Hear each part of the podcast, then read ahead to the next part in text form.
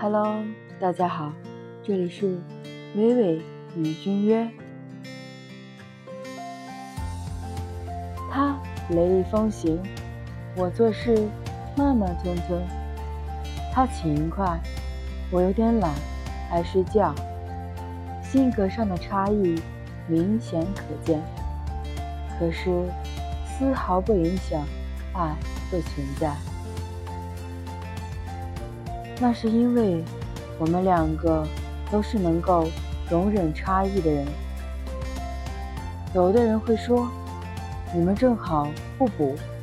我想说的是，随着时间的发展，两种截然相反的性格必然会造成一些矛盾差异。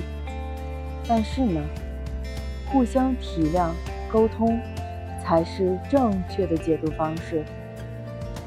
所以，最适合我们的人，不是那个有共同品味的人，而是那个能机智的协调不同品味的人。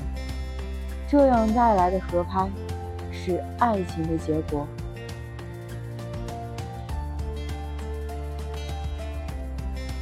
今天的你被治愈了吗？感谢收听。